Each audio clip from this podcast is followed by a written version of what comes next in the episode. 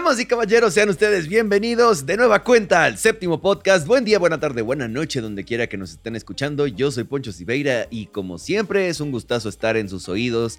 Eh, y en esta ocasión, y así como ha sido durante tres temporadas y media casi, Está el doctor Salim Kasab del otro lado de la vida, ya no de la cabina, ya no, no, no, de la vida, exactamente. Doctor, ¿cómo está? Buena tarde, buen día, buena noche. Oli, Poncho, todo bien, todo bien. Muchísimas, muchísimas gracias, emocionado por esta, por esta semana, por este mes. Por supuesto, estamos hablando de Wes Anderson y particularmente en este podcast, además, estamos hablando de teoría del cine autor. Analizamos películas bajo la teoría del cine autor y pues nada, respondemos a la pregunta, ¿este director es un autor o un impostor? Hasta ahorita vamos siendo impostores, al parecer. No, no es cierto. pues nosotros sí. O sea, sí, nosotros sí. Yo dije a quién me refería exactamente, la agarró perfecto. Y pues sí, eh, justo esta semana es nuestro segundo episodio de Wes Anderson. La semana pasada hablamos sobre eh, ¿Cuál es? Rushmore, ¿y cuál otra? Y The Royal Tenenbaums. Los Royal Tenenbaums, es cierto. Y esta semana toca platicar acerca de The Life Aquatic with Steve Sisu y Fantastic Mr. Fox, que creo que esa película, Fantastic Mr. Fox, fue el primer acercamiento de mucha gente hacia Wes Anderson, que obviamente se consolidaría más ya con Gran Hotel Budapest que será la próxima semana, pero Fantastic Mr. Fox fue como el primer gran acercamiento que tuvimos muchos con Wes Anderson, ¿correcto? Eso te iba a decir, yo el primer acercamiento que tuve con Wes Anderson fue hasta Hotel Budapest. Hmm. Voló muy por debajo de mi, de mi radar por alguna razón el, huesito, entonces hasta Hotel Budapest fue que yo supe de él y me comí todas sus películas a, partir de ahí. Pero justo por ahí va mi pregunta, eh, ¿esta fue la primera que viste de Rosa? Eh, ¿Fantastic Mr. Fox fue la primera que tuviste? No, pero fue la, primera de la que fui. de la que tuve awareness. Ok. desde la que tuve en el mapa, justamente. No sabía que era de Wes Anderson en ese momento, pero ya. vaya, ahorita lo voy a decir en algún punto. Me recuerda a cierta parte de mi existencia. Bueno, tienes razón, ¿eh? Porque sí, sí es cierto. Desde, relativamente temprano, relativamente joven, sabía que existía esta, esa película. Nunca la vi. Eh, y no sabía que era de Wes Anderson. Y ya que supe que era de Wes Anderson, como que dice el que tienes razón, sí comparto y me retracto. No, no, no. Igual y basic, o sea, basically no, yo no la vi, entonces nada más fue como el primer así de, ah, existe, ¿no? This guy exists. ¿Y cuál fue la primera que viste? Budapest, en el cine. Ok, ok. Yo no la vi en el cine. Sí, no, y me sentía súper raro en el cine. Era como, güey, nunca he visto nada así. ¿Qué, qué está pasando, no? Pero no, no algo malo, simplemente era diferente. Ok, ok, ok. Y entrando a este mes, bueno, ya segunda, segunda semana, perdón. Em, ¿Cuál es tu favorita de Wes Anderson? Ah, Isla de Perros me gusta un buen. Ok, va. Sí, creo que, no sé si vaya a cambiar eso, pero definitivamente es este de mis faves. Total, sí lo veo. O mi fab, maybe. No sé, tendremos que ver Gran del Budapest, que solo lo he visto una vez. Pero pues no perdamos más tiempo, que no es que lo perdamos, solo estamos eh, debrayando como siempre, divagando. Vámonos hasta 2004, Doctor, con The Life Aquatic with Steve Sisu.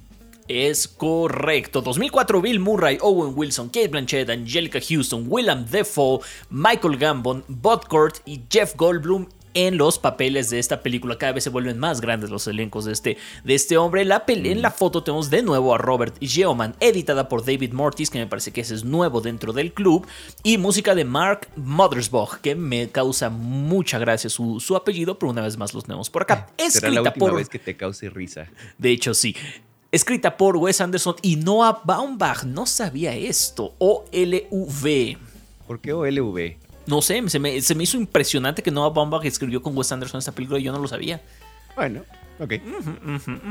Dirigida, por supuesto, ah, por Wes Anderson. El huesito. Por supuesto. Es nuestro huesito, sí. Bueno, anyway. Este, y claro que comenzamos, doctor, en un teatro en la proyección de una película que resulta que es la película que vamos a ver, o eso nos dan a entender, pero. Es correcto siempre estamos, seguimos con esta tendencia de si esto está sucediendo en otro mundo o en otra forma de arte. Es correcto. Además, en ese teatro hay unas pinturas que vemos al mero principio. Recordemos, una vez más, el hermano de Wes Anderson es pintor. Era o es, no estoy seguro, pero sí.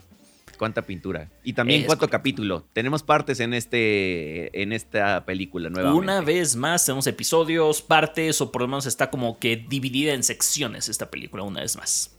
Es correcto. Y, como que todavía no hay nada que llame la atención de todo lo que hemos visto anteriormente, como esos problemas familiares y todo el rollo. Pero lo que sí es que de pronto sale el safety expert del barquito y avienta la bengala al mar. Es como de. Ay, o sea, sí me dio mucha risa, pero después fue como, güey, no hagan eso, no contaminen. Sí, no, no, no hagan eso, definitivamente. Eh, porque aparte se llama, el safety expert se llama Pelé dos Santos. ¿Es, portugués o es brasileño? No me acuerdo. Según yo es brasileño, ¿no? O sea, pero está como que demasiado. Ah, está, como que demasiado estereotípico el nombre, ¿no? Sí, sí. Pero, pero I don't know. Le doy el beneficio de la duda, a ver si es portugués también el, el batito. Bueno, bueno. Y sí, tenemos al fin ya los clásicos colores pastel de West eh, que aparecen en todo su esplendor. Como que habíamos tenido un hint en eh, Royal Tenenbaums, pero eran colores cálidos como la fregados de esas como. De, esa ropa deportiva que es la. Mírame que aquí estoy, chingame la pupila. Basically así. Ahora ya está un poco más refinado. Y also, el, el feel del teatro específicamente es muy similar al de Royal Tenenbaums, contrastando con justo los colores pastel más fríos de la película como tal. Me gustó mucho la palabra que, usaste en colores refinados, porque sí, totalmente. Sí, eh, aquí se ven como. Pues, mm, no, pues lo dijiste perfecto, refinados. Una disculpa, continuemos. No, pues sí. sigamos con lo que sigue, dirían por, ahí. Y eh, esta película me sorprendió mucho con el humor. O sea, casi, bueno, no casi todas, pero muchas de las cosas que escribí son cosas que me dieron risa y me aguanté muchas otras, porque genuinamente me estaba riendo mucho con esta eh, película. Pero esta pelea de por ver si se lo comieron al Esteban o lo masticaron o qué, es como de, güey, a ver, se murió alguien, no importa si se lo comieron o lo masticaron o lo, se lo tranquearon, o sea, no, pero tiene mucha risa. Porque aparte Steve está tratando, está, está viniendo traumatizado del, ah, del, evento, tratando de salir del agua. Y dice, pero se lo comieron. No, güey. O sea, pero es que sigue vivo. Güey, que lo masticaron, cabrón. No estoy seguro si lo masticaron por completo. Cabrón. tantita, tantita madre, ¿no? Un gramo. Sí, sí, sí, un gramo o tres segundos. Pero aparte, nada más, o sea, se me hace curioso que el que se comieron se llama Esteban, cuando sabemos que Esteban es el nombre de Steve en español. Es cierto. ¿Se llamará pues, Esteban también en español? O sea, en, la película doblada. Es buena pregunta. No, no, no creo. ¿Lo habrán, habrán traducido el nombre? O sea, ya sabes, o sea, la vida acuática de Esteban Sisu en España. de, Esteban Sidán, porque acuérdense que a Sidán le decían Sisu. ah, sí, claro. Sí, sí. Entonces, nada, no creo, pero me dio curiosidad. Así que sí se llame Esteban y el otro güey se llama Steve, ¿no? En, Anyway.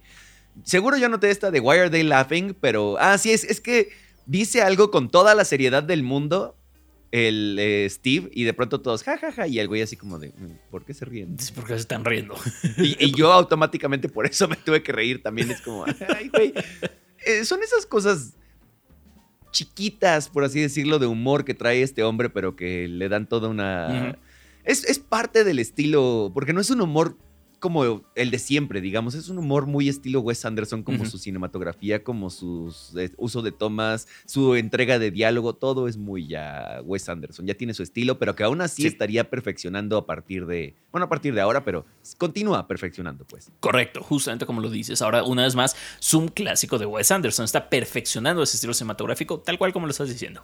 Sí, y es que sí, esos Zooms son muy, este, muy a la Wes Anderson. Por ahí empieza ya la carnita desde el teatro y por ahí dice, ¿cuál sería el, el, propósito científico de matar al tiburón este que se comió, o bueno, masticó, no sabemos qué le pasó a Esteban o Esteban? Y el Steve le dice, venganza, plena, sencillita, o sea, no hay nada científico en eso, solamente quiero darle en toda su puta madre. Es correcto. Y se me hace interesante que esta es la primera película que hemos visto de Wes Anderson donde no hay un niño o adolescente en el centro de la historia, todavía. Es verdad. Todavía. Y sin embargo, eh, ah, bueno, ahorita, lo digo. Ok. Eh, y, justo esto ya lo veríamos más adelante también, pero yo puse acá que es interesante que haya puesto al caballito de mar que le regalan en una con animación stop motion, que es su primer acercamiento antes de Fantastic Mr. Fox, justamente, y que después usaría no solo con el, lo veríamos no solo en el caballito de mar, sino en otras especies de animales. Es correcto. Y también justo ese cabito de mar se lo da un niño que se llama Werner. Y el chama, cuando, cuando sale el chamaco es la primera vez que vemos realmente sonreír a Steve. O sea, esto es como una verdadera alegría que le está dando el, este, el niño. Entonces, si bien no hay una presencia tan fuerte ahorita de niños y, adolescentes, hay un elemento simbólico de la presencia de ellos. Sí, y mínimo importante para, para Steve, ¿no? Que le recuerda como ese, no sé, anhelo, ese, ese whatever que tienen todos los niños. Claro. Esa chispa, maybe. Total. Y, y, justo es que el núcleo familiar de Steve se ve cortado por la muerte de Esteban. Eh, Esteban, Esteban, mm. sí, decir Esteban. Eh, por otro lado, eh, justo la relación con su esposa aquí empezamos a ver que no parece estar nada bien. Entonces, de nuevo, tenemos esta onda de la familia rota, tanto por la muerte de Esteban en este caso, como porque pues, con su esposa no le está pasando bien. Y todavía llegaría alguien más a meter más leña a ese, a ese rollo. Y específicamente es un matrimonio el que no está funcionando. Una vez más, un matrimonio con Angelica Houston. Otra vez. Eh, entonces, pues sí, ahí está Wes Anderson manifestándose, diría yo, ¿no? Como el Bill Murray, pobrecito, así de me imagino que le llama a Wes, es como, Bill, no me digas, voy a ser alguien que está casado y no está contento con su relación, no está fallando, ¿verdad? ¿Cómo supiste? No, pura intuición, güey. Primero Sofía y ahora tú. Bueno, órale, a ver, vamos. Sí, no, pues ya da, igual, ¿no? Ya estamos en esto, ya, ya estoy acostumbrado. Este, Importante que también tenemos otro ataque repentino de violencia de parte de Steve hacia el periodista, así como que lo empieza a cuestionar y de pronto pasa de 0 a 100 el güey, se le va a los trancazos y la esposa además de como, ah, bueno, y se va, no hace nada. Sí. El hartazgo de una relación. Sí, y, estos ataques de violencia repentinos que también están siendo muy recurrentes en la filmografía de, de, este man, o sea, del huesito, no de Esteban. y sí. Y me gusta esta parte de, oye Steve, ¿ahora qué vas a hacer? Me voy a poner hasta las chanclas y ya después veo qué. Y, y sí, o sea, pero lo dice como una cara tan convencida. Sí, su diálogo también, convencidísimo. Sí, sí, sí. Pues, siento que, es que no sé qué tanto, pero siento que eso es algo que e, es una combinación de, de soy un adolescente porque me va a poner el de mi, la de mi vida, con luego voy a ver qué onda siendo basically pues que le, está delegando su responsabilidad a su yo del futuro, ¿no? Es como una combinación de adulto adolescente, pero es más adolescente, no lo sé. No, pero sí, o sea, tal cual, o sea, es un, es un adulto que no se está haciendo responsable de sus, de sus responsabilidades, valga la redundancia.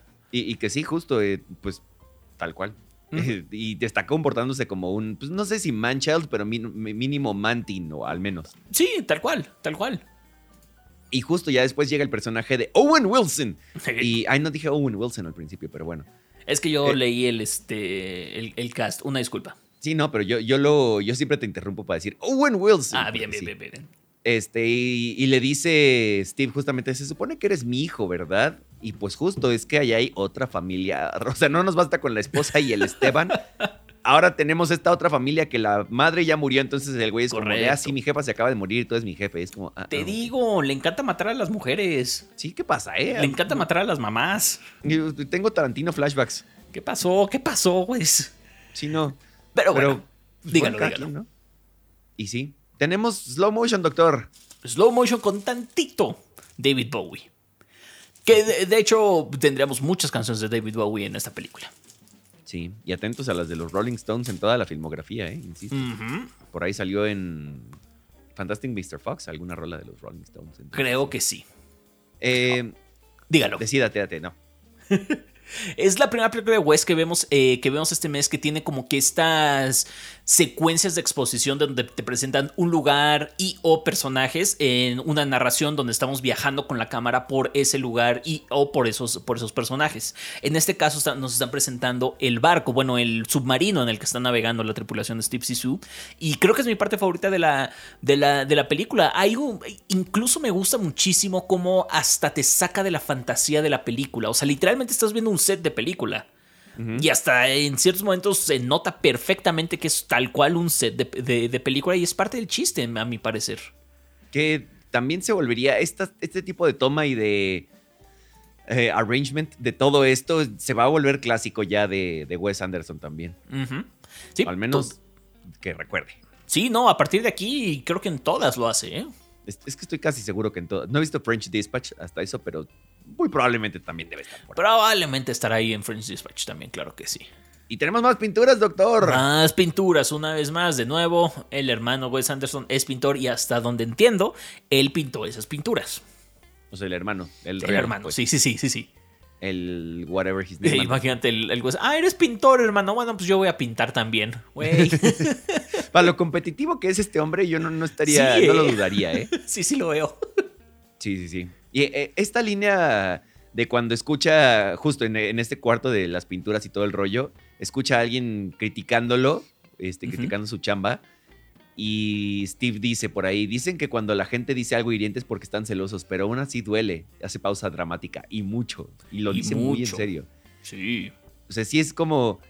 No sé si es realmente Wes diciendo eso de- a través de, de Steve o si es como esta parte de.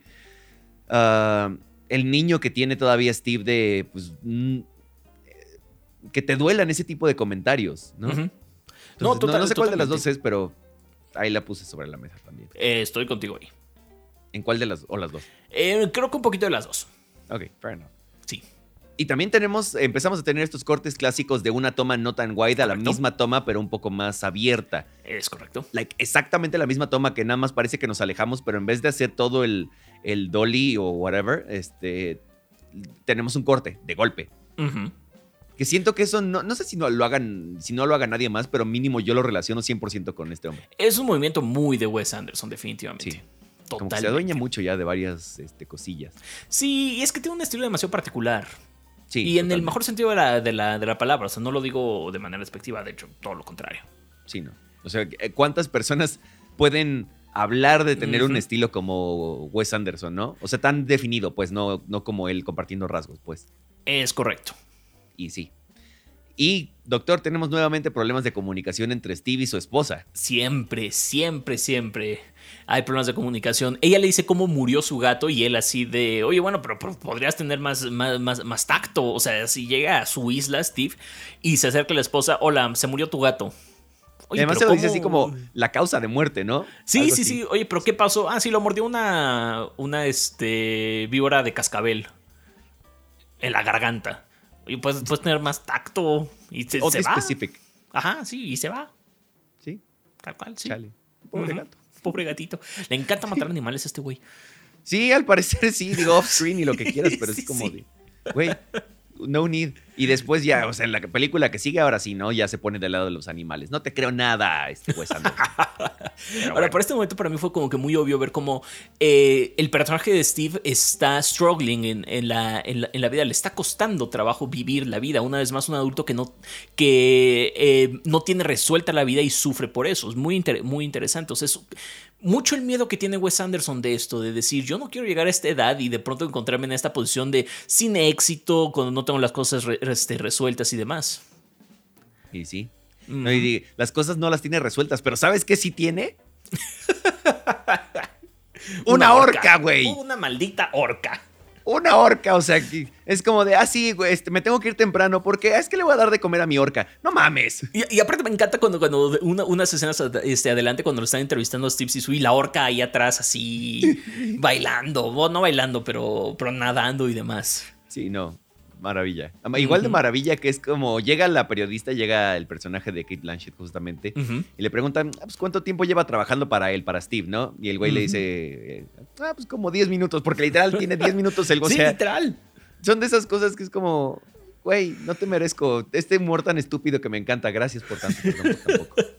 Y ahora me- se me hizo muy interesante que a Steve lo patrocina Adidas una vez más. ¿Te acuerdas que a, a Cash en Royal Tenenbaums como, ajá, como que usaba pura ropa de Adidas? Aquí hay algo, ¿eh? Sí, sí lo puedo ver, sí lo puedo ver. O al menos mínimo es fan, si no lo patrocinan mínimo es súper fan. Sí, totalmente. Aunque no me puedo imaginar a Wes Anderson vestido, vestido así. Ni siquiera como co- con el jersey de algún equipo, ¿no? O sea, Sí, es súper formal el hombre, es como... Sí, eso ¿No? es, es de esos eh, directores que parece que viven en, en una de sus películas, de sus propias películas. O sea, es como un personaje de una, de una película propia. Sí lo puedo ver. Sí, Sí, sí, sí. Lo, lo comparto con eso totalmente. Eh, el vato quiere controlar, el Steve quiere controlar la entrevista que le hace Kate Blanchett, que by the way, neta no puedo creer que esa sea su voz y su acento. Estoy Eh, sorprendidísimo. Pero gigantesco. O sea, es una, es una locura lo que, lo que hace esta mujer. ¿no? De por sí es, o sea, todos sabemos que es una gran actriz, pero esa faceta específicamente nunca la había visto y es como de, bueno, añade otra a la lista, güey, porque sí, y, y no sabía que era australiana, de, bueno, es australiana todavía. Este, entonces, doble mérito porque generalmente hace acento gringo y ahora hizo acento británico. Es como, wow, ok. Sí, tal cual una, una, una locura. Eh, pero en esa entrevista precisamente donde está la orca ahí este, nadando ahí, atrás, importantísimo como Steve está evadiendo las preguntas difíciles. O sea, él le dice, oye, ¿y este, cómo te sientes con el éxito de tu última, con, bueno, con el fracaso de tu última película? Ay, no me puedes preguntar cosas más sencillas como cuál es mi color favorito. Entonces, de nuevo, un adulto que está evadiendo no necesariamente responsabilidades, pero cosas, temas serios, por así decirlo. Sí, sí, mínimo. Las preguntas reales, las preguntas serias, justamente. Este. Mm, y justo ya no tenemos niños o adolescentes, pero ahora tenemos a Ned, que es un güey de 30 años que sigue tratando de encontrarse a sí mismo. Wes va creciendo y sus protagonistas van creciendo con él. Está reflejando muchísimo sus inseguridades y de lo que él está sintiendo con esos personajes. Por supuesto, con el de Rushmore, luego con los, los más jóvenes en, Royal Tenenbaums. Entonces, pues ahí está Wes Anderson encontrándose en sus películas. Yo, yo, a mí algo que me parece curioso es que todas las haya coescrito eh, y, encuentre a alguien que se identifique con eso o que mínimo pueda darle cuerda a Wes cuando está hablando de ese tipo de cosas. O sea, de acuerdo. Muy, son temas muy, no sé si específicos, porque a veces nos podemos identificar con eso, pero las experiencias que luego pones sí son un tanto específicas. Sí, estoy totalmente de acuerdo contigo. Y, por acá, híjole, esta es una de las, de las Pedro Almodóvar flashbacks, porque sí está fuerte esta línea. Es como, ¿por qué no me contactaste? Este, le dice el, Owen Wilson a, Steve. Porque odio a los padres y no quería ser uno. Híjole. O sea, además de que sí está flagrante el, el, odio a la figura paterna, aunque tú seas una figura paterna, otra vez evadiendo las responsabilidades de, güey, yo no quería ser padre, nadie me dijo nada y, o sea, ¿por qué lo estoy haciendo, no? No, sí está totalmente este, Almodóvar flashbacks y Bergman flashbacks además. Sí, también. Y además, detallazo, porque el personaje de Kate Blanchett está embarazada. Sí. Y te lo pone justo en la escena después, o sea, como yo está poniendo cierta, no ironía, pero pues ahí cierto, cierto statement. Los contrastes, ¿no? Eso, eso. Sí, sí. Eh, y hasta ahorita me cayó el 20. Hay muchísimos elevadores en las películas de Wes Anderson, ¿eh? Así como binoculares, elevadores también. Sí, total, totalmente. Y veremos más elevadores la próxima semana también. Sí, sí. En Fantastic Mr. Fox no, hasta eso no creo. Creo que no hubo, ¿verdad? No, pero porque pues, estamos en una madriguera y están cavando. O sea. Bueno, pero existe este. Eh, bueno, ahorita lo hablaremos. Ya, ya llegaremos eso. Hay una línea por acá que este, van con el cuate que los va a seguir toda la película, que es como el representante legal de no sé qué rayos. Por eso fue como, eres un, es tu puesto de trabajo, ¿no? pero sí. Entonces, eh, Steve le dice, ah, pero tú eres un, tu puesto de trabajo, ¿no? Whatever. Y el güey le dice, o sea, sí, pero también soy humano. O sea, como que hay, hay roles, hay profesiones que a veces creemos que son o que parecen ser robóticas, por así decirlo, ¿no? Y aquí nos está diciendo así de no, güey, o sea, incluso este tipo de cosas también, o sea, aunque hago este tipo de cosas, también soy humano. Ándale, justa, justamente. Ahora, una vez más, montaje de gente haciendo cosas, o sea, trabajos o demás que están corriendo, reparando la, el, submarino, demás. Le gusta hacer este tipo de montajes a, a, Wes Anderson. Sí, igual que sus, presentaciones, sus montajes de presentaciones también. Este. Ah, y esta está buena, Doc. A través de ser padre, Steve no solo se está reencontrando, sino que puede tener el financiamiento que tanto quería para hacer esta película. Y esto está también, aparte, un poquito, un poquito oscuro, porque qué tanto es realmente la atención que le está dando a quien cree que es su hijo, que al final nunca nos enteramos si sí o no, pero no importa. ¿Y qué tanto es esta onda medio interesada de Steve de, pues, pues quiere el dinero? Pues igual que Royal Tenenbaum, justamente, ¿no? Que quería nada más empezar. Eh, eh, o sea, su plan era nada más quiero conseguir un lugar para quedarme y de pronto fue como de, ay, güey, sí, mi familia. Ándale, y aparte no olvidemos que también Steve confiesa un poquito más adelante en la, en la película que su primer suegro, el, o sea, el papá de su primera esposa, le financió dos de sus películas también. Es cierto, y que luego volvería o querría volver a intentarlo, ¿no? Correcto. Así es. Mm, este también es suya, Doc. Eh, sí, como no. Eh, y de nuevo, Steve no quiere enfrentar los sentimientos reales cuando le pide a su esposa que no se despida seriamente. O sea, como él siente que ya hay una, o sea, que ya se va a terminar esa relación y la esposa se despide, bueno, pues ya me voy. Dice, no, no, no, no te despidas así, por lo menos dime un, nos vemos luego o así, como que no quiere enfrentar este, este sentimiento de una genuina ruptura. Y sí está, sí está feo. Oye, Doc, ¿quién era el director del que abríamos cartas? ¿Bergman? Eh, Bergman.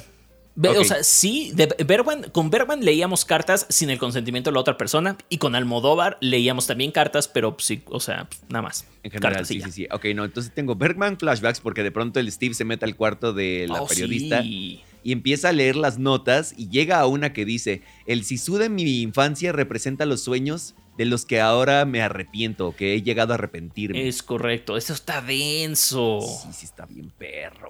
Eso está bien, bien, bien, bien denso. Sin embargo, binoculares enormes. Sí, no, ni- no, cual- no cualquier tipo de binocular, no, no, no, binocular, otes. O sea, pero de que ni siquiera los puedes agarrar, o sea, tienen que estar fijos en el suelo por medio de un tubo. Sí, Eh, así de intensos, pero sí, binoculares nuevamente, no es la primera, no va a ser la última. Es correcto. en Y en este momento llegó el elemento del que más me acordaba de Life Aquatic la primera vez que la vi. El ritmo insufriblemente lento de esta película. No va, mames, no vamos ni a la mitad, güey. Sí, no. Ay, Por eso sí, a partir sí. de ahorita son como no- nada de notas. Ay, sí, no, se me hizo bien pesada esta película. No, o sea, tengo que confesarlo, se me hizo bien pesada esta película. Sí, sí, sí. Y, o sea, no es la primera vez. O sea, la primera vez que la vi se me hizo pesadísima. La tuve que ver en como cuatro sentadas. Y una vez más, aquí estamos. Aquí estamos, Indeed. Pero ahora sí te la aventaste de golpe o No, sí, ahora sí me la aventé de golpe. qué valor. Bueno, yo también, Ujú. pero, pero sí, sí lo veo totalmente. Y tenemos otro guaguo, doctor. Otro guaguito que es violentado también. O sea, un guaguito así que no tiene una patita y que de pronto el personaje Jeff Goldblum así le pega así, órale, cabrón. Pues, qué Sí. pedo. Además también van a la isla y todo el rollo y lo abandona. Es como, ah, este nos olvidó y todos lo voltean a ver así como de, güey, Sí, sí, sí. we're not going back.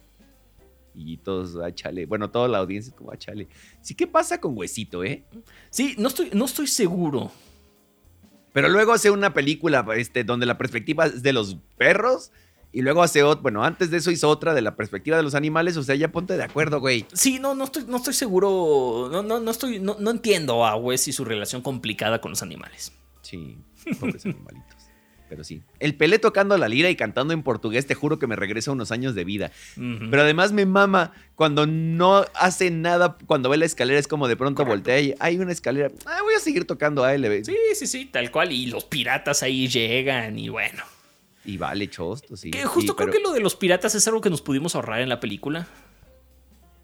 Posiblemente sí. Bueno, Sí. sí, es que si no, no, no llegaría con su ex esposa para decirle, oye, este, lo siento, perdón. O sea, sí, tienes, sí, es verdad, es verdad. Pero sí que insufrible. Además, no, que violento. totalmente. Es como lo más violento que hemos visto de Wes. Sí, es cierto. Es, es divertidón, eso sí. Le, le Sí. aumenta un poquito, o sea, le agrega el ritmo de buena manera. Sí. Eh, sí. Ajá, supongo. Sí, sí. Sí, o sea, vamos, no, no era muy difícil de todas formas, pero, Estoy de acuerdo contigo. pero sí. Y tenemos binoculares modernos, doctor. Ya ni siquiera ya pasamos por los grandes, ahora tenemos binoculares modernos. ¿por qué Es no? correcto. Y sí.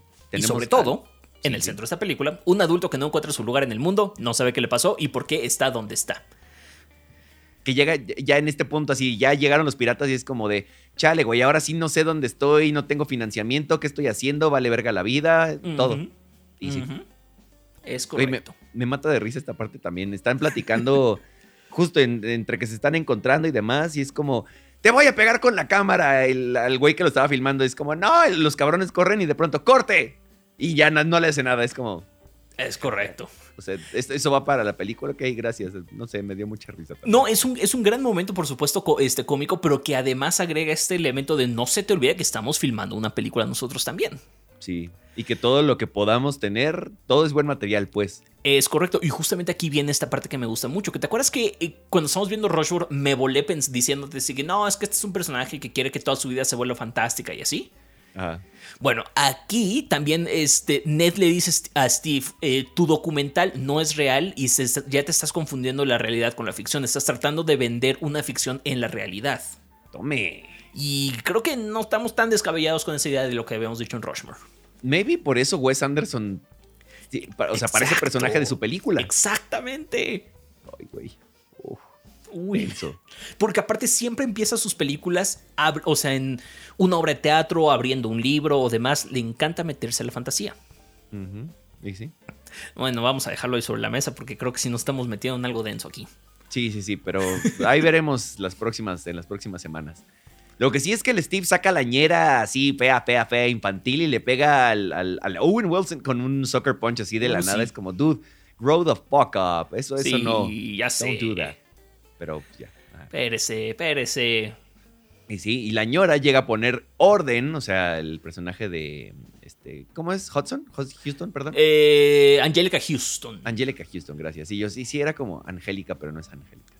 Eh, llega a poner el orden porque Steve realmente no sabe qué hacer, o sea, está desamparado y es curioso porque muchas figuras, eh, ni siquiera maternas, femeninas en el cine de Wes Anderson son las que dirigen la vida Sí. o llevan la batuta o algo por el estilo, sobre- eh, recordando sobre todo a, a la madre en Royal Tenenbaums. También Angelica interpretada por Houston, Angelica. Houston. Exactamente, justamente. Y, que, y aquí es donde me cayó el 20 con lo que toda la película se la pasan diciéndole a Steve de es que se considera, es que todos consideran que tu esposa es el cerebro detrás, del- de, detrás de todo lo que estás haciendo, detrás de todas tus operaciones. Y él se indigna y se enoja y se ofende. Y pues acá nos damos cuenta que sí. Y él, él es Steve aceptando eso. Es verdad. Que aún así, como que de pronto se, se sigue cayendo a pedazos y, y también se cae de las escaleras en la isla. Este, pero pues justo a partir de aquí es cuando se va reconstruyendo de mejor manera. Es como ya llegó al fondo de las escaleras, literal y figurativamente, ya de aquí es como para arriba, órale, perro. Exactamente, tocó fondo y para arriba. Y al final pierden al chamaco, al Ned. No. Sí. Y junto con Jeff Goldblum, los dos aceptan que nunca fueron buenos esposos. O sea, un abrazo y sí, la verdad es que nunca fu- fuimos buenos esposos. Sí, tienes toda la razón.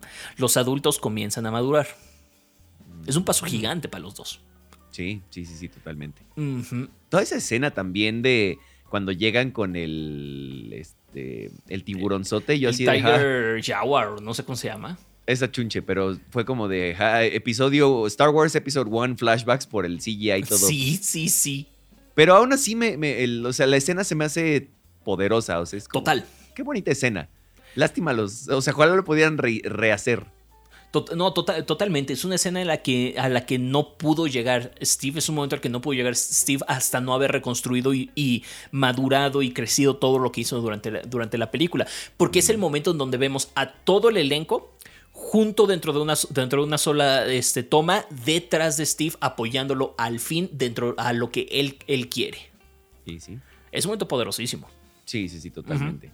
Y además, o sea, la, la música bonita también no es juguetona, aquí sí, es seria, es como de, ok. sé, ok, ese fue buen es- momento. Sí, totalmente. Y para cerrar, otra vez, igual que en Royal Tenenbaums, otro slow motion doctor que nos empieza a hacer costumbre. Sí, sí se nos empieza a hacer costumbre. Y sin embargo, Life Aquatic ataca más que nunca el miedo enorme que tiene Wes Anderson sobre el fracaso de la adultez. Es muy evidente cómo Wes expone sus inseguridades en la edad que tenía en ese momento y además nos deja claro que no quiere envejecer más si eso significa perder la pasión y amor por lo que le gusta. Una vez más nos deja claro que la importancia de la familia y del enorme poder sanador que puede existir en ella. Sí. Y sí. Enorme poder salvador y de redención, incluso. Totalmente.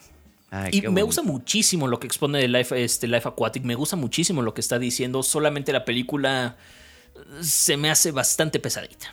Sí, sí está pesado. Sí. Pero es de las más eh, fuertes en cuanto a su mensaje. Puede ser, ¿eh? Sí, o sea, unas por otras sacrificamos estilo o bueno, velocidad por, por lo que dice al final.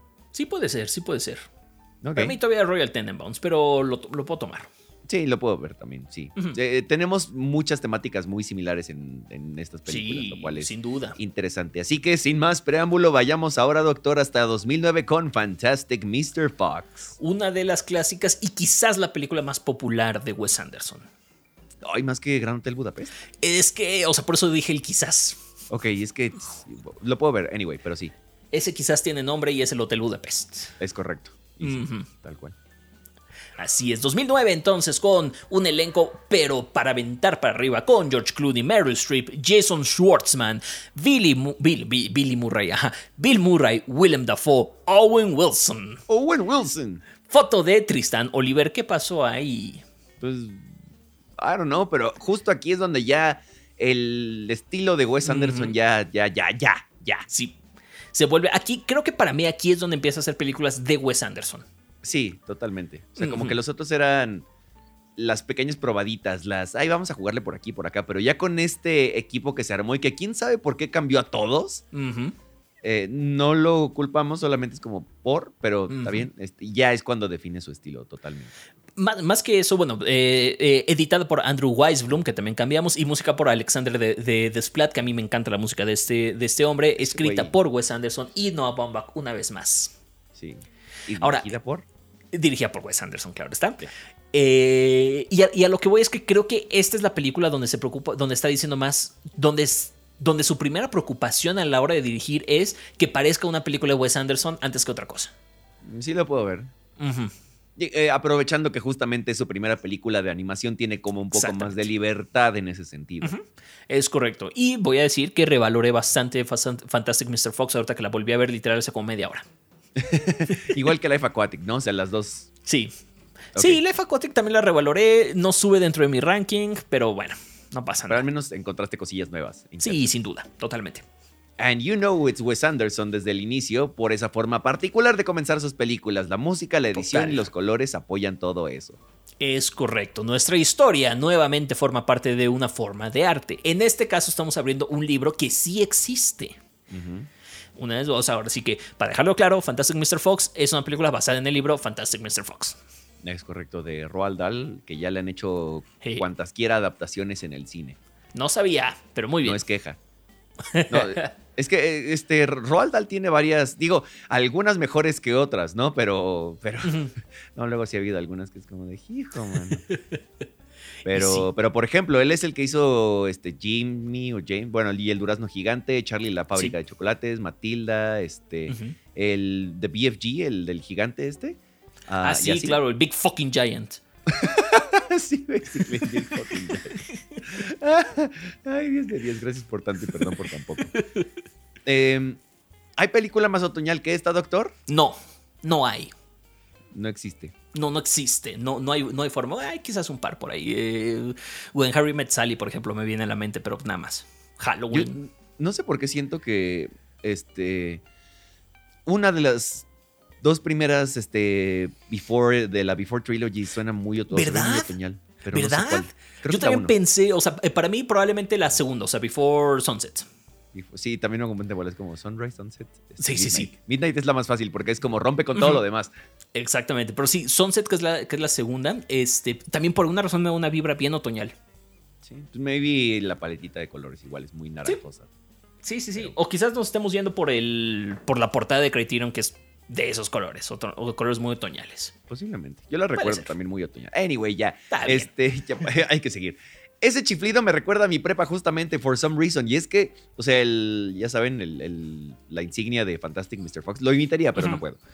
Ah, justo es que cuando salió esta película, recuerdo que se habló mucho de ella en, ciertos.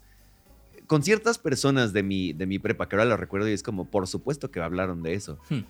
Pero por eso la tengo muy presente. No la vi, la vi hasta hace como unos dos años apenas por primera vez, pero sí tengo presente que, era muy sonada entre varias personas. Claro. No, total, totalmente. Y me pasó también. Y lo puedo ver, sí. Ahora, desde el inicio de la película, el Mr. Fox, el dude, se impone a su, en ese entonces novia, después esposa. Raro, porque además él plantea las opciones así de deberíamos hacer esto o esto. Y ella dice, no, pues hay que hacer esto. Y el güey, no, no, no, hagamos la otra. Es correcto. O sea, no exactamente no, no, no, no denigrando o no haciendo menos la opinión de la otra persona, simplemente valiéndole madre. Sí, correcto. Simplemente quiere hacer lo que quiere hacer y listo. Sí. Pero a mí me da mucha risa cuando activa la trampa del zorro. De mira, aquí hay una trampa de zorro, güey, porfa, no. No mames, mira, se supone que si nosotros vivíamos por acá, podríamos activarla de este lado, güey, please no, please no. Y jala la palanca y los atrapan. Sí. estoy diciendo. Y es que después le dice así de, güey, ya por favor, prométeme que no vas a hacer más estupideces. Y pues sí, sí, sí. Y a partir de ahí sale toda la el meollo de la película. Es correcto, y luego, luego justamente viene la revelación de que van a ser padres y que ella está embarazada. De nuevo, Sí. la idea de la familia y la importancia de ser padre. Los dos minutos más veloces en la historia del cine. Bueno, ah, debe haber otros, pero sí, es, aquí ya pasaron tres cosas importantes. Es correcto. Y se me hace importantísimo justo esta revelación porque mucho de la idea de, de Fantastic Mr. Fox y del personaje de, Mr. Fox es que él siente que el ser padre, o sea, el parenthood, le robó su diversión, le robó su, su personalidad de cierta manera. Ah, perro, eso no lo Y- y ahora el final tiene más peso. Sí, exactamente. Y, y a- y así es como crece el, el- el- el personaje. Si bien es un padre, pues, pues, no terrible, con, este, con, su, con su hijo más, este, más adelante, sí está muy claro que él no quiere ser padre y que él le tiene cierto, cierto resentimiento a su hijo porque él siente que es el símbolo de por qué ya no puede divertirse con su, con su novia. Qué fuerte. Sí, no, sí está bien denso. Sí está gacho, hijo. Pero es una película para niños. Sí, y, y eso, eso creemos, ¿no? Así Porque hay-. Por ahí hay dos, tres cosas, además de los temas, o sea que sí es como. "Güey, esto no es una película para niños, pero... Ok. Eh, me encanta el ocho meses después o algo por el estilo y abajo entre paréntesis 12 años zorro. Es como gracias por tanto. Y así lo seguiría hasta el final de la Toda película. la película me encanta, me encanta. Sí, no, no, no. Tres días después, ocho días para los zorros. Sí, no, maravilloso. O sea, Ujú. porque además, después justamente llega una línea que dice, no, güey, ya tengo no sé cuántos años y mi jefe murió medio año después que yo, entonces no me quiero quedar aquí, no sé qué. y es como... El dude está conflictuado no solo porque siente que no ha hecho nada, sino porque la vida se le está yendo ya, o sea, que cree que ya menos le va a llegar. Sí, exactamente. Que, by the way, ¿cómo escapan de la trampa para zorros? Es eh, una película por la que pagaría una entrada de cine, ¿eh? Totalmente. Súper sí. Sí quiero. Súper sí. Súper sí. Y justamente avanzamos en el, en el tiempo, vemos al niño y el niño dice, oye, no me quiero ir a la escuela, ya vístete, pero de verdad no quiero que ya te vistas. Me encanta cómo manejaste eso, querida. Y por dos. Es, es que le dice, es que tengo fiebre, no, no tienes. Pero en mi cabello, no, tampoco. No, no quiero ir, pues ya vete. Ah, Bueno, está bien. Ujú. Sí, y yo por dos, sí, sí, sí. Totalmente me encanta cómo lo manejó. Este, y me dio mucha risa también, empezando con todo desde la comedia. Y hablando de comedia, cómo come el todo tranquilito, la voz de Sí, George sí, sí, Clooney sí, acá sí. bien pipiris nice, lo que quieras, y de pronto así en friega loca. Es buenísimo, sí. Sí, y, y no abusa de ese chiste, pero lo vuelve a sacar en un punto y es Sí. también como, güey, güey, qué maravilla, gracias por tanto. Totalmente. Problemas familiares, una vez más, el padre y el hijo no se llevan bien. Hay decía. una familia rota aquí, una vez más. Y además, tampoco están en, la me- en el mejor momento Mr. Fox y Mrs. Fox. Sí, como que. No están peleados al 100%, no están separados, pero sí hay una distancia. Totalmente, Y sí. totalmente. Y el dude, el Mr. Fox, quiere que vivan fuera del hoyo. O sea, literal viven como. en- están en el hoyo, jaja. No, pero Sí. están en No, una sí. pues, madriguera abajo de la tierra, lo que sea, ¿no? Y el- su esposa le dice: Los zorros viven en hoyos por una razón. Basically, no te conviertas en algo que no eres. Exactamente. Y de eso se hay- trata. O sea, para mí, ese es el gran, el gran mensaje de, este, de, de esta película. No quieras hacer algo que no eres, no veas tus, tus, eh, tus diferencias como desventajas. Sí, uh, sí. Porque además eso lo vemos mucho con.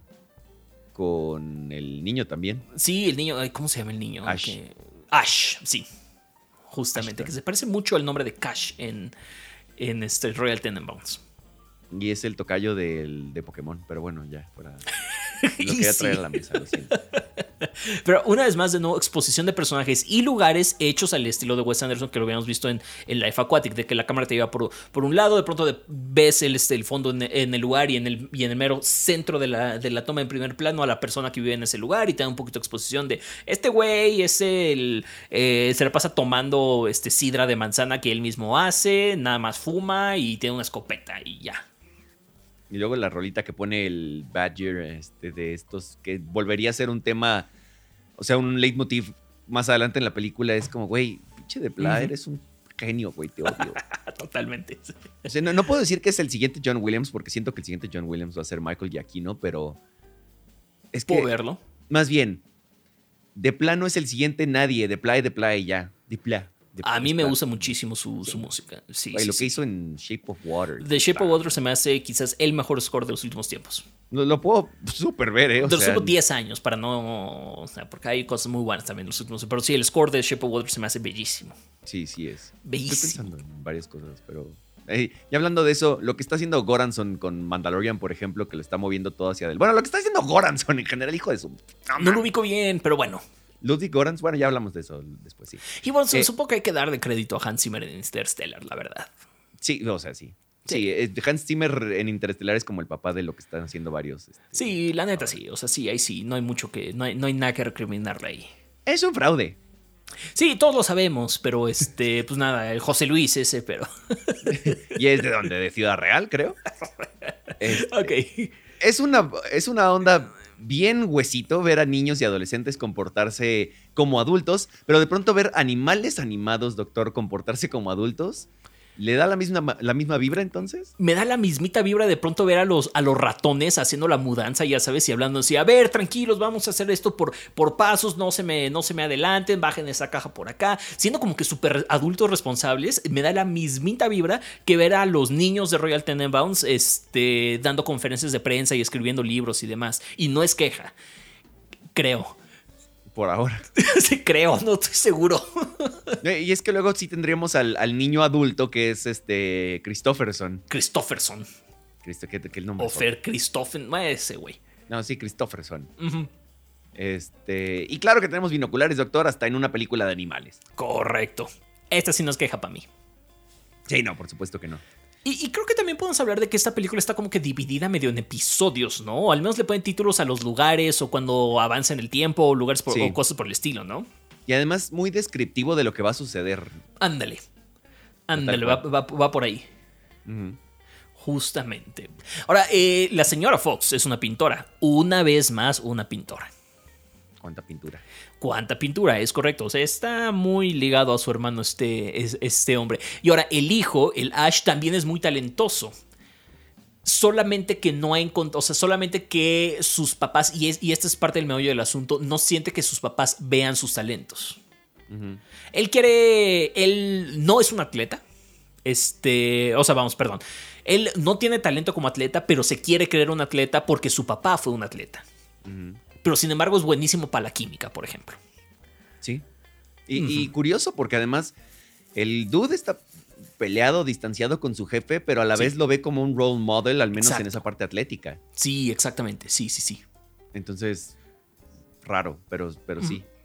Y tenemos un plan ultra complicado, doctor. Finally. O sea, Llevo- sí, es que ese plan está... Sí, comple- completamente. El plan este de, de cómo van a meterse a la casa de, de uno de los personajes, Mr. Fox y el, este, el tejón. Este, no, no es un tejón, ¿qué es? Este, un. No sé, o sea, es que no, no sé traducirlo. Es Arigüeya. Es Possum, ¿no? Ah, ok, sí. sí. Sí, sí, sí. Ju- ju- justamente. Pero sí, plan ultra complicado, clásicos de Wes Anderson. Al fin estamos viendo uno así. Sí. Y de hecho veríamos tres en esta película. Sí, o sea, porque nos compensó debía. con Life Aquatic de, ay, no tuve plan ahorita, es como de, ok, bueno, ya, ahí te van tres, Sí, correcto. maldita sea. Y, y justo de ese plan es como, basically Mr. Fox queriendo regresar a la Correcto. época de oro, eh, a- teniendo algo de diversión como un Ujú. manchild, ¿no? Pasaron tantos años zorro este, desde la última vez y Ujú. ahora es como de, güey, sí, qué chingón, esto, extrañaba este- esta adrenalina, ¿no? Este todo. Lo atrapado que se siente siendo un padre. Sí, sí, sí. Híjole. Y obvio, esa, esa sensación de adrenalina y de salir del todo lo cuadrado, por así decirlo, y regresar a eso, ese One Last Job, ese último trabajo, se convierten en tres que pues le van a dar en la torre, ¿verdad? Correcto. Correcto. Eh, y, Sí. y esta línea, dígalo, dígalo. Ah, no, que justo, este... Creo que le, le dice a Agnes, ¿no? Que está viendo a su primo, al Christopherson. Están Ash, la, la Agnes y el Christopherson. Están Ash y la Agnes este, haciendo el experimento de química justamente. Ella viendo a Christopherson y le dice, no, a ver, no eres leal, you're disloyal, tal cual. Porque está viendo a su primo, ¿no? Y no estás este, en, en el, eh, en el experimento. Y es como, dude, este güey está en la etapa de pubertad toda Claro. rara, o sea, pero rara mal. Nah, dilo como lo escribiste. Bueno, toda meca ya. Porque si todos tuvimos esa época, to be honest, sí, sí, sí. en la que no sabemos nada de nosotros realmente y queremos ah, sort of culpar al mundo o ver las, Ujú. los, los, el- las fallas o lo que sea en, en los demás. Es correcto. Y sí. Y los problemas familiares solo van a aumentar porque Mr. Fox no le dice nada a su esposa de lo que está haciendo. Para empezar, mentiras, mentiras. Descubrimiento del mentiroso. Es correcto. Es correcto. Y el chamaco quiere compararse con su papá, insisto, que sabe que es malísimo para ese deporte raro de Sí, la no sé ni qué es. piña porque esa. La piña del árbol, o cómo se llama esa cosa, no sé. Me da mucha risa cuando empiezan a, a jugar y hay explosiones y gente moviéndose. y, ¿Qué Sí. está pasando? ¿Qué está Desde que lo pasando? explican, ¿no? Es como, Sí, sí. Tú, tú todo concentrado así de, ok, sí, se ve interesante. Y de pronto las flechas van a todos lados. Es como, ah, no, ya entendí que es un desma. Ok, Sí, sí, sí, sí, sí. Pero el chamaco es malísimo. Y bueno, es lo que decíamos hace rato. El chamaco es malísimo. Quiere ser un atleta, pero no tiene las cualidades para ser un atleta. Pero sin embargo, quiere hacerlo porque es lo que valora su papá. Ujú. Que cuando se avienta su clavado hasta le hace así como de, ah, sí, estuvo bonito, pero, pero pues, salpicaste Correcto. mucho, ¿no? Y la fregada. Y luego el Christopherson llega y es como, ay, güey, es un nato, no sé qué. Y pues sí. Y justo el Christopherson es un adultito. Exactamente. Porque, porque creo que el- están hablando justo de su papá y la enfermedad que tiene. Y de pronto es como, disculpen, me voy a ir a meditar durante media hora. Y se va. es correcto, sí. Ah, sí, y luego la, este, la señora Fox, bueno, más bien, ya cuando empiezan los problemas, este, que están ahí dormidos, creo, este, Mr. Fox dice, a "Es punto que de ¿por qué no escuché sí. a mi abogado, al Badger, no? Este, y su esposa le dice, ¿por qué no escuchas a nadie, güey? Exactamente. Y pues sí, tal cual, güey. Fuck, Tal cual. putazos, punto, guau, ok. Una vez más, música juguetona, otra vez en un momento de tensión o un momento poderoso. Wes Anderson, Bing Wes Anderson. Sí, ya no sé qué tanto me gusta eso. Bueno, es parte del estilo, me imagino. Sí, pero uno quiere sentir esa tensión a veces, ¿no? Porque si no todo es como Sí. muy flat. Que bueno, creo que sí es el estilo de, de Wes Anderson, que todo sea flat, pero Es parte de lo que. de por qué no me encantan sus últimas películas. Pero nos quedan dos semanas. Hablaremos de eso. Vamos a ver, vamos a ver. Ay, justo el- ya que todo está valiendo chorizo, es como, pues sí, un padre que solo se preocupó por él mismo, por regresar a ser quien era, disque, y pone en riesgo a- no solamente a su familia, sino a todos los animalitos Uf. del bosque, literal. Es correcto. Y cómo se enojan con él además un poquito más adelante. Y, y- y lo grande que se vuelve este evento, que hasta salen las noticias, la cacería de esta, de esta familia. Me, me encanta. Sí, justo, o sea, la cantidad de personas que están siendo involucradas en la cacería es ridícula. Lo que dices de las noticias, pero además es como de, oye, a ver, ¿cuántos este, tienes en tu granja? No, pues 55, y tú 56, yo tengo 57. Llama a todos los 178 que tenemos acá. Sí, tú en 15 minutos, ajá, no hay... Güey, es como, ¿cuántos, cuántos güeyes se necesitan para cambiar un foco? ¿Cuántas personas se necesitan para, para atrapar un zorro? Pero creo que estoy pensando justamente justo en este, en este momento que este es algo, un elemento un poquito muy Wes Anderson, esa parte de que algo relativamente pequeño se sale de control y empieza a involucrar a muchísimas otras personas. Mm, sí, sí lo veo. Lo Estoy pensando, por ejemplo, en Isla de Perros, Sí, ajá. que también se vuelve una locura, pero bueno, ya lo veremos. Ah, pero qué bonita esa película. Bueno. Sí, sí es. Tenemos, sí, claro que sí, un ataque repentino y bien poderoso además de violencia de parte del, creo que es el Mr. Bean.